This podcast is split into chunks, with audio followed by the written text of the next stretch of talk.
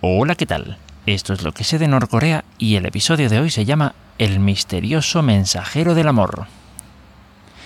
Vale, eh, resulta que en NK News, en el podcast, hace exactamente dos años, es decir, el 24 de diciembre de 2019, eh, se publicaron unos episodios bastante interesantes. Se publicaron tres. A ver, la fecha de publicación dice 24 de diciembre de 2019. Puede que se hayan publicado repartidos durante esos días, pero básicamente era eso, eran tres episodios en los que se entrevistaba a una única persona, es decir, esa entrevista estaba dividida en, esos tres episodios. El entrevistado mm, era... Uy, no, no se sabe quién era. Era una persona que, bueno, tenía un acento estadounidense. Em, yo me atrevería a decir que vamos de la zona oeste, eh, bien sea de de, vamos, Utah, Idaho, California, eh, o el estado de Washington, una cosa así, vamos, tenía un acento que, vamos, me resultaba bastante familiar porque yo me he relacionado mucho con personas de, esas zonas y, y bueno, pues eh, empezó a contar una historia, una historia bastante interesante. Eh, parecía como un abuelo cebolleta, versión estadounidense, y sé de lo que hablo porque he escuchado a muchos contar sus historias así. y bueno, relataba qué es lo que le había ocurrido en la vida. Eh, decía que había vivido para sí mismo, solo pendiente de sí mismo, hasta un determinado momento en su vida en el que decidió eh, dar un cambio. ¿vale? Esta persona en el momento de la entrevista tenía 30 años y el cambio parece que lo dio en torno a los 20 aproximadamente, sí, podría ser, vamos, los 20, 20 y tantos, ¿vale? Eh, ese cambio lo llevó a centrarse más en los, en los demás. Eh, él menciona, vamos, a lo largo de la entrevista, que, era, que es una persona de creencias eh, cristianas y que, y que bueno, pues que, que eh, no sé si por eso, o bueno, me imagino que sí, pues decidió dedicarse a los demás. Entre otros destinos fue a hacer labor humanitaria, creo que fue, a Filipinas, si no recuerdo mal y o a India, no, no, no, creo que fue a India, uf, madre mía, ya me estoy perdiendo. Y el caso es que, bueno, cuando estaba allí, eh, conoció a una persona que le dijo que, que, bueno, que estaba más o menos metida en un proyecto humanitario en Corea del Norte, que si se quería, eh, que, si quería entrar en, el asunto. Y él dijo que sí, y se tiró seis meses eh, trabajando, creo que fue en Wonsan, no, en Rason, ¿vale? haciendo labores humanitarias. ¿Vale? ¿Qué es lo que pasa? Eh, bueno, eh, estuvo esos seis meses, salió mm, y después volvió al cabo de unos años, creo que fue, o de un año o así, no, no recuerdo, vamos, al poco, relativamente poco tiempo, volvió a Corea del Norte, pero esta vez como turista, ¿vale? Y, digamos, pidiéndose un, un tour privado, que eso no es lo habitual. Lo habitual es que vayas, cuando vayas a Corea del Norte, eh, cuando vas a Corea del Norte, vas en, grupos, ¿vale? Y vamos, solo si tienes bastante poder adquisitivo, mm, se te facilita un tour privado. Eh, y básicamente puedo ir por muchos sitios, ¿vale? Eh, ¿Qué es lo que ocurre? Que al final del recorrido, al final del viaje, que duró, creo que fueron 10 días, creo, que mencionó, pues eh, tuvo una intoxicación alimentaria, ¿vale? Entonces no podía levantarse de ahí. Él, digamos, aparte de por su viaje de turista, eh, por supuesto que por su labor humanitaria, había desarrollado una relación bastante cercana con el país. No es lo mismo eh, pensar en una relación, digamos, con mandatarios, con líderes de gobierno, vamos, que con la gente común y corriente. Entonces, digamos que tenía ese, ese sentimiento de amor hacia las personas en el país, pero por pues eso, por haber estado trabajando con ellas, por haber estado ayudándolas, eh, etcétera, ¿no? Es, pienso yo, bastante comprensible. Bien, resulta que, claro, volvemos al tema. Al final de su viaje como turista, él, digamos que mm, eh, tenía esta, esta intoxicación alimentaria y en el momento de la partida no podía levantarse de la cama. ¿Vale? Y bueno, a ver, resulta que él no se, no, no, quizá no era tan consciente del asunto, pero pensó que a lo mejor podía posponer un día la salida de su vuelo, ¿vale? La salida, o, digamos, cambiar el vuelo para otro día y poder, eh, y poder regresar eh, a China, que era de donde estaba viniendo, porque básicamente a Corea del Norte en avión no entras por otro lado. Bueno, y me atrevo a decir que por ningún otro sitio. O sea, solamente puedes ir, a no ser que yo que sé, que salgas en barco eh, en alguna cosa rara porque estés importando o exportando, pero vamos, es raro. Normalmente es todo con China. Quizá a lo mejor con Rusia, pero poco más. Eh, bueno, pues resulta que, que, claro, él pensó que podía posponer el viaje hasta que se, digamos, eh, para un momento en el que se encontrara mejor, eh, pero no, que lo sacaron, vamos, pensaban que, se estaba haciendo el loco y lo sacaron ahí, vamos, eh, de malas maneras y lo metieron en el avión, ¿vale? claro, él, por el sentimiento que tenía, que tenía hacia el país, pues decidió eh, buscar la forma de, digamos, reconciliarse con el país, o sea, que se le permitiera volver a entrar. Vale, mm, la forma en la que lo hizo, eh, en fin, eh, joven y temerario, para mi gusto, pero bueno, ahí está la cosa. la forma en la que lo hizo fue mm, comprar un, digamos, una vez en China, al, creo que fueron a los meses, compró un bote hinchable con aspecto militar, ¿vale? Que por lo visto era un buen bote.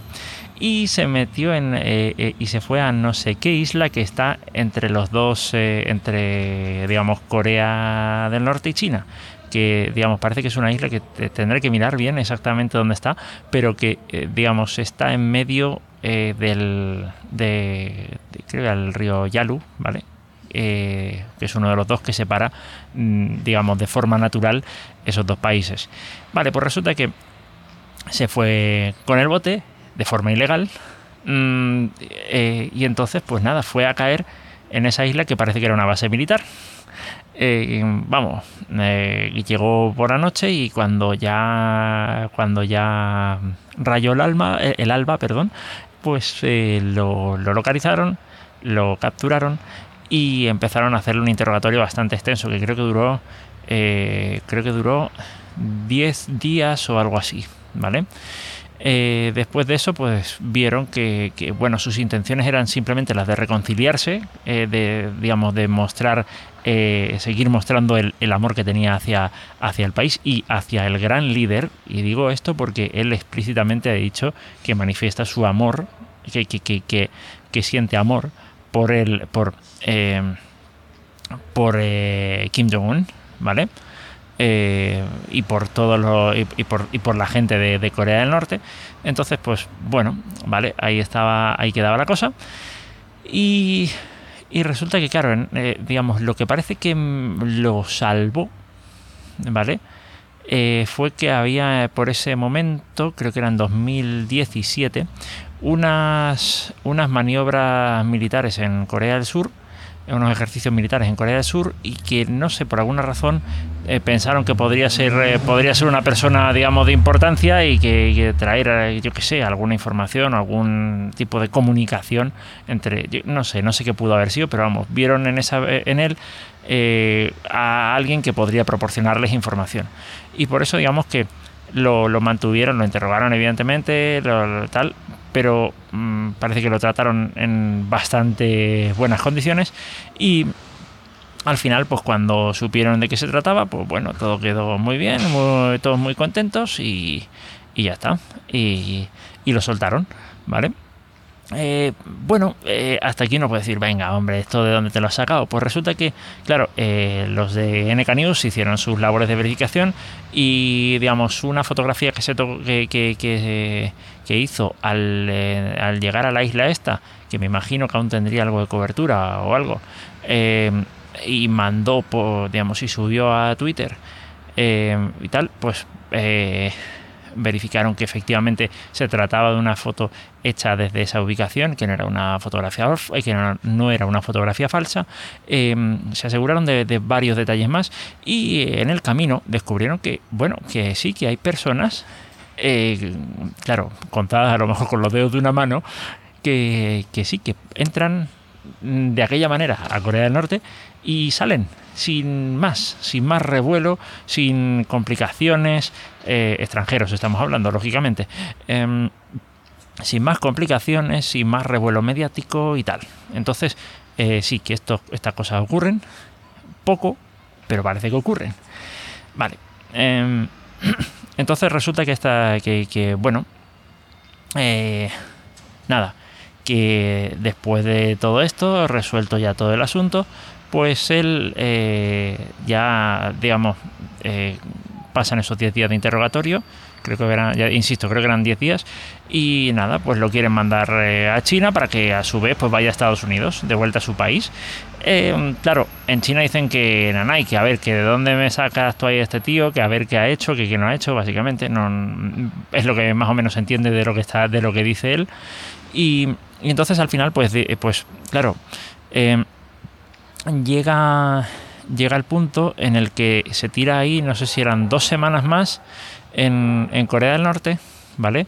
Eh, muy bien tratado y tal. Eh, pero claro, con la inquietud de si, si al final va a poder eh, ir a China o no. Bueno, cuando llega a China lo detienen porque, ha, porque ha salido de forma ilegal del territorio, vamos, porque ha hecho sí, movimientos así un poco ilegales, otra vez un interrogatorio, etcétera, y, tal, muy bien. ¿Vale? Entonces, bueno, él más o menos se lo veía venir, era de esperar también, porque claro, nadie va a un país, digamos, tan hermético así como así, de forma ilegal, huele raro, ¿no? Como, yo qué sé, como que fueras un espía o algo así, entonces supongo que por eso también eh, te hacen, vamos, al sitio al que vas, te hacen interrogatorios. Y eso fue lo que le ocurrió cuando fue a Estados Unidos. Tres cuartos de lo mismo. Bueno, nada, asunto resuelto, ¿vale?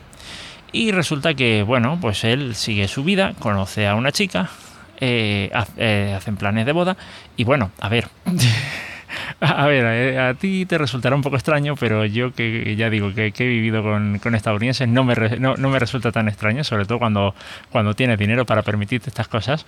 Y es que, bueno, su boda, su sí, la ceremonia de la boda, no la quería hacer ni en Estados Unidos ni en cualquier sitio, yo qué sé, que, fuera interesante. No, no, no, no, la quería hacer en Corea del Norte. Bueno, y estaba haciendo planes el tío y parece que más o menos la cosa iba, iba funcionando. Eh, y entonces, pues, em, resulta que eh, por no me acuerdo ahora qué razón, no salió bien la cosa, ¿vale? Y ya digo, estaba todo, pues los eh, estaban eh, el dinero, los papeles, todos los trámites parece que, que, estaban ya hechos, pero no, no, no, no, no pudo ser al final. Entonces al final decidió, muy a su pesar, casarse en Filipinas. Después eh, cuenta que no, que no pudo regresar a Estados Unidos, ¿vale? Que no le dejaban y, que, bueno, pues que básicamente estaba ahí en, Filipinas, ¿vale? Eh, con sus quehaceres, su trabajo tendría y tal, pero que no, que no podía volver a Estados Unidos. Y entonces, pues claro, mm, eh, básicamente todo este preámbulo era para, para anunciar lo siguiente. A ver, todo esto era para dar un poco de contexto porque eh, a él le había ocurrido algo, eh, digamos, fue un poco eh, fuera de lo normal, ¿vale? él define lo que le ocurrió, dice que, digamos que lo que me ocurrió fue, vamos a resumirlo como una, una fuerte premonición, ¿vale?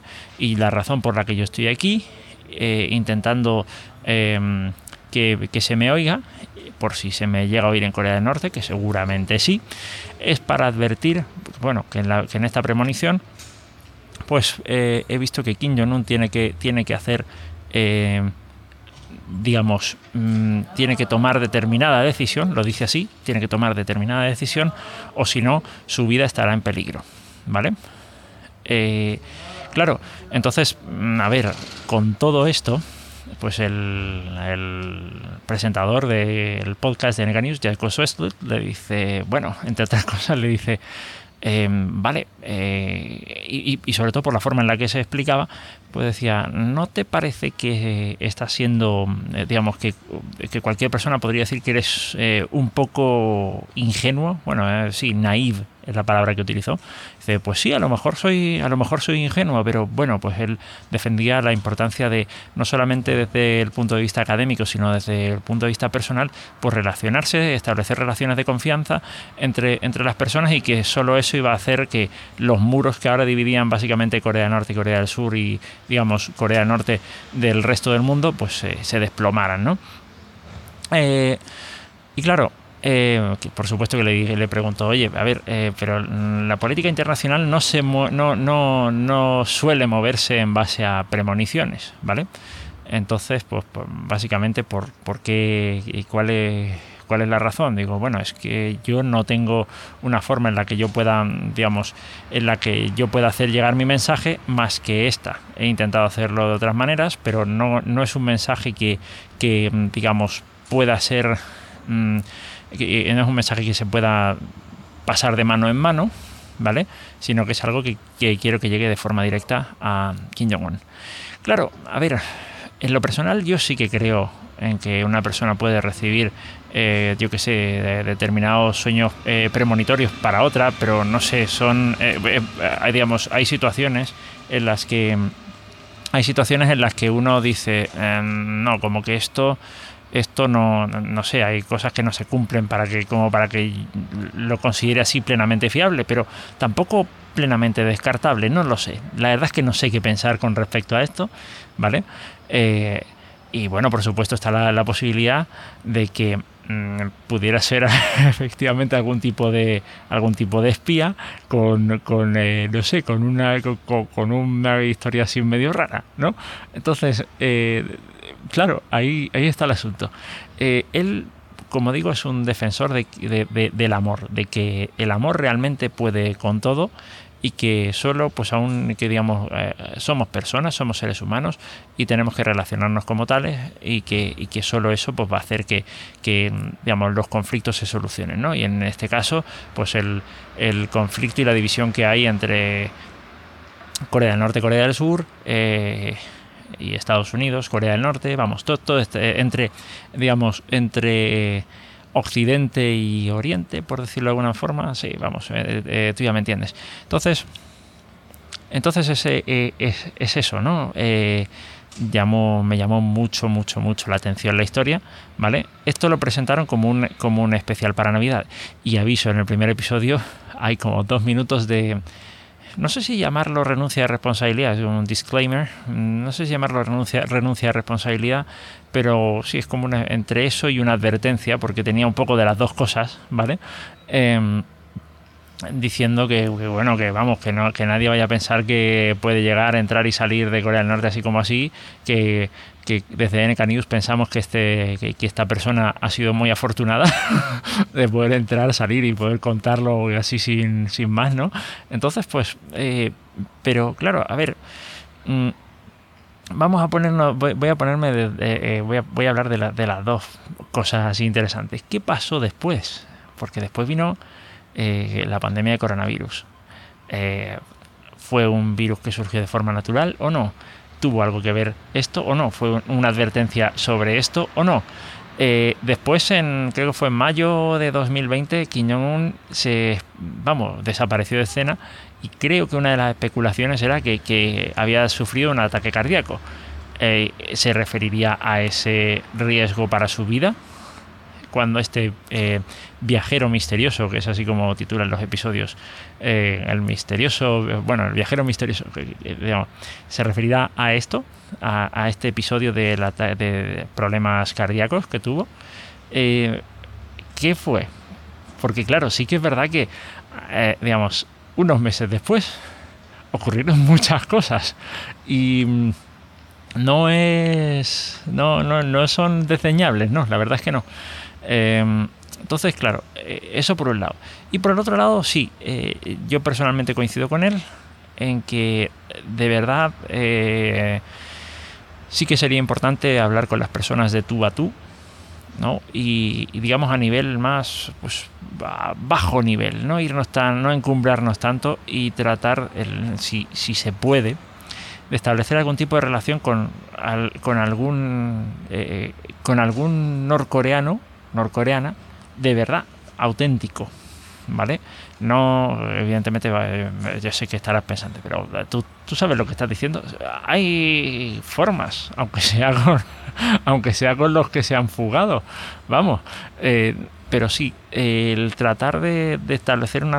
olvidarnos o, intentar olvidarnos de la política, de lo militar, y tal. Simplemente tratar a una persona como una persona, independientemente del país del que venga.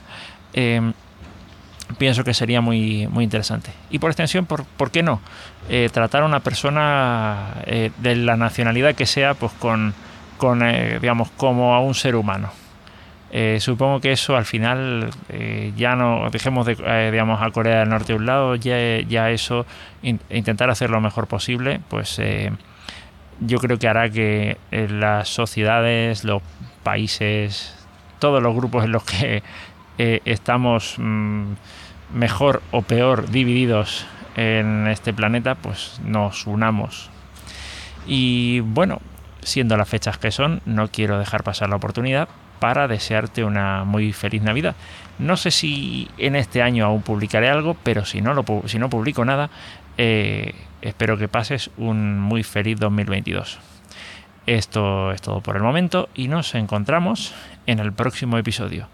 Hasta luego.